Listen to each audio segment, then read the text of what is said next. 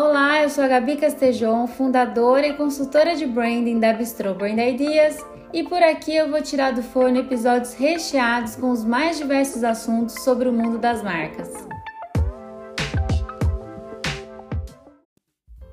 Eu tenho sido uma super curiosa em questões e conceitos filosóficos. Então, nesse episódio, assim como eu fiz no 16, eu vou filosofar novamente. Agora para falar sobre como as marcas devem ter atitudes utópicas. Nossa, Gabi, esta nem eu entendi. KKKK. Pois é, Bibi, segundo o professor Franklin Leopoldo em um vídeo da Casa do Saber, a utopia é uma reação ao presente o presente me incomoda, o presente não me contenta. Né? Então o que eu faço? Eu imagino um futuro em que a vida poderia ser melhor, a sociedade poderia ser melhor, o indivíduo poderia se realizar né? de forma plena. E esse é um desejo de todos nós, é um desejo humano e um desejo que, se a gente trazer para o mundo das marcas, ele também é do consumidor. O consumidor de hoje busca se envolver cada vez mais com marcas que os levam, por meio de experiências ou até com o consumo dos produtos e serviços em si, para um lugar novo, seja físico ou imaginário, para um lugar diferente.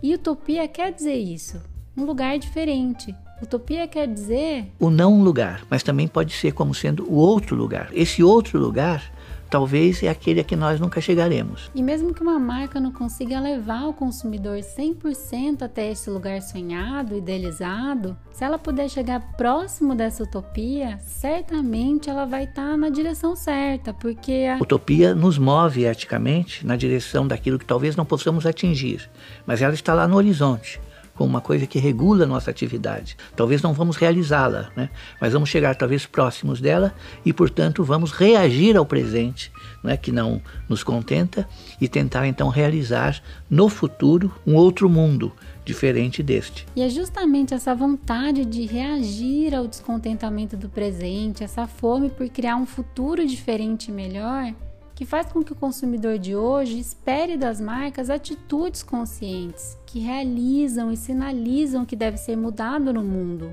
como melhorar os convívios em sociedade, relações intersociais e com a natureza, com o planeta. O consumidor de hoje espera das marcas criarem caminhos que vão ao encontro de um futuro positivo, que chegue o mais próximo possível do que a gente entende por utopia. E por isso que eu acredito que o consumidor de hoje espera das marcas atitudes bem temperadas com utopia. Para quem quiser ver o vídeo da Casa do Saber na íntegra, eu coloquei o link na descrição deste episódio.